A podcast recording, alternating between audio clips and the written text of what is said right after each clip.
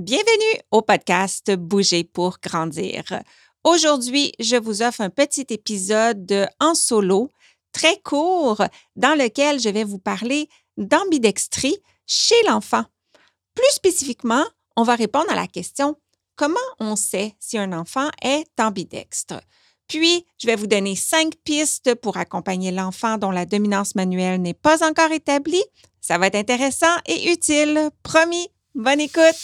Et juste au cas où ceci est ton premier épisode, Bouger pour grandir est conçu pour stimuler les réflexions et répondre aux questions des professionnels de la santé, de l'éducation et bien sûr des parents qui accompagnent les enfants dans leur développement moteur, mais pas que. Et moi, je m'appelle Josiane Caron-Santa, je suis ergothérapeute québécoise, canadienne, formatrice internationale dans le domaine du développement de l'enfant et surtout de faire connaître la facette pédiatrique de mon métier, l'ergothérapie. Merci d'être ici et sans plus tarder, poursuivons avec l'épisode d'aujourd'hui. Pourquoi pas commencer par une définition? Être ambidextre, c'est avoir euh, la capacité de faire des choses précises autant de la main droite que de la main gauche.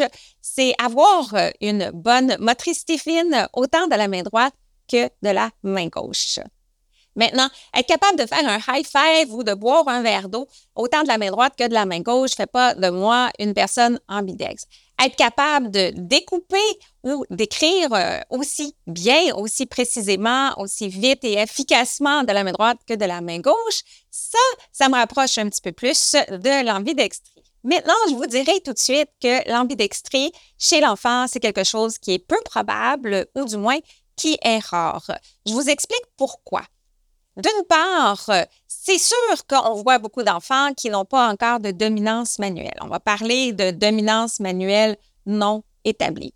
Peut-être que ces enfants-là ont une préférence manuelle, donc ils utilisent toujours la même main avec un, outil en particulier et peut-être l'autre main avec un autre outil. Alors, on parle de préférence manuelle. Mais la dominance manuelle, c'est lorsque j'utilise toujours ma même main pour faire toutes les activités qui demandent de la précision notamment écrire, découper et manger avec un ustensile toujours du même côté. Alors, pourquoi je dis que c'est peu probable? Et là, je parle d'enfants peut-être de moins de 8 ans.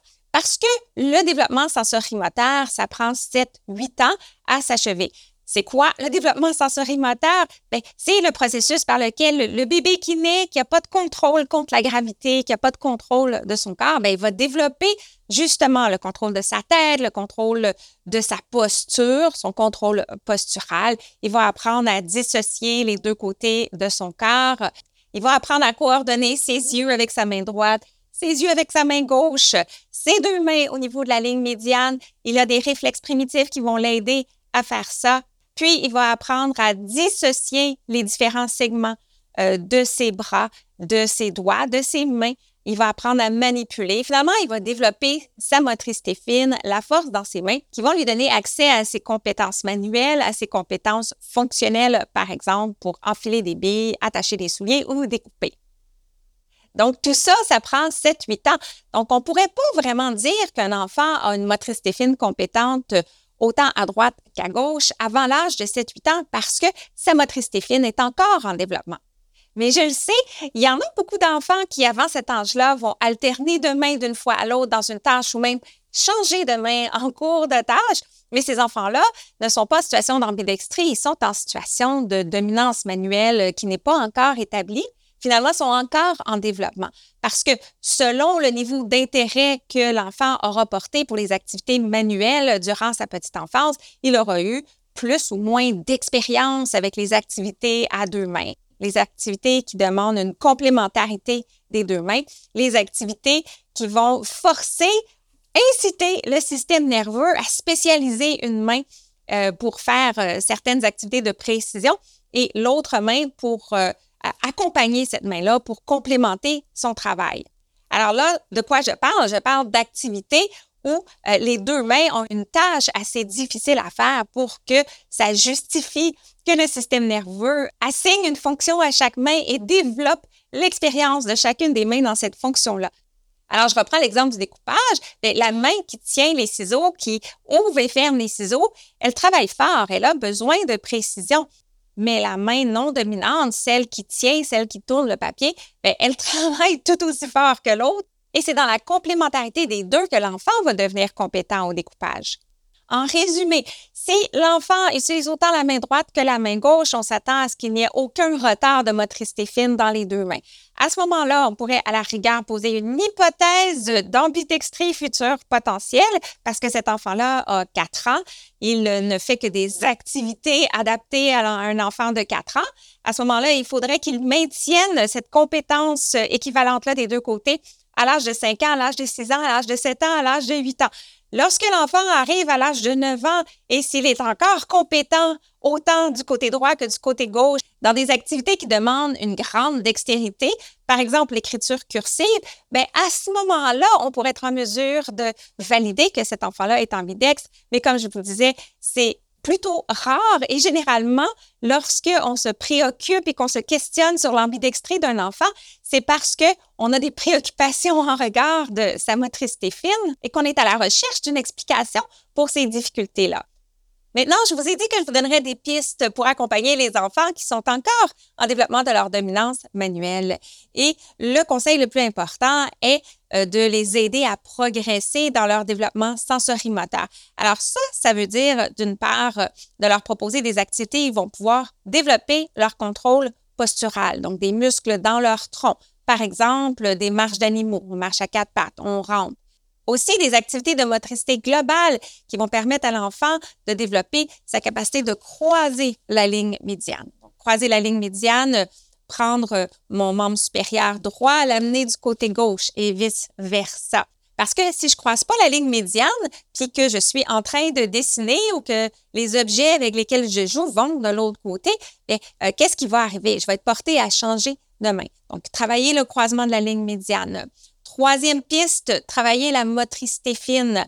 La motricité fine, par exemple, avec de la pâte à modeler. Je dois développer la force dans mes doigts, dans mes mains. Je dois développer ma dextérité, ma capacité de manipuler les choses.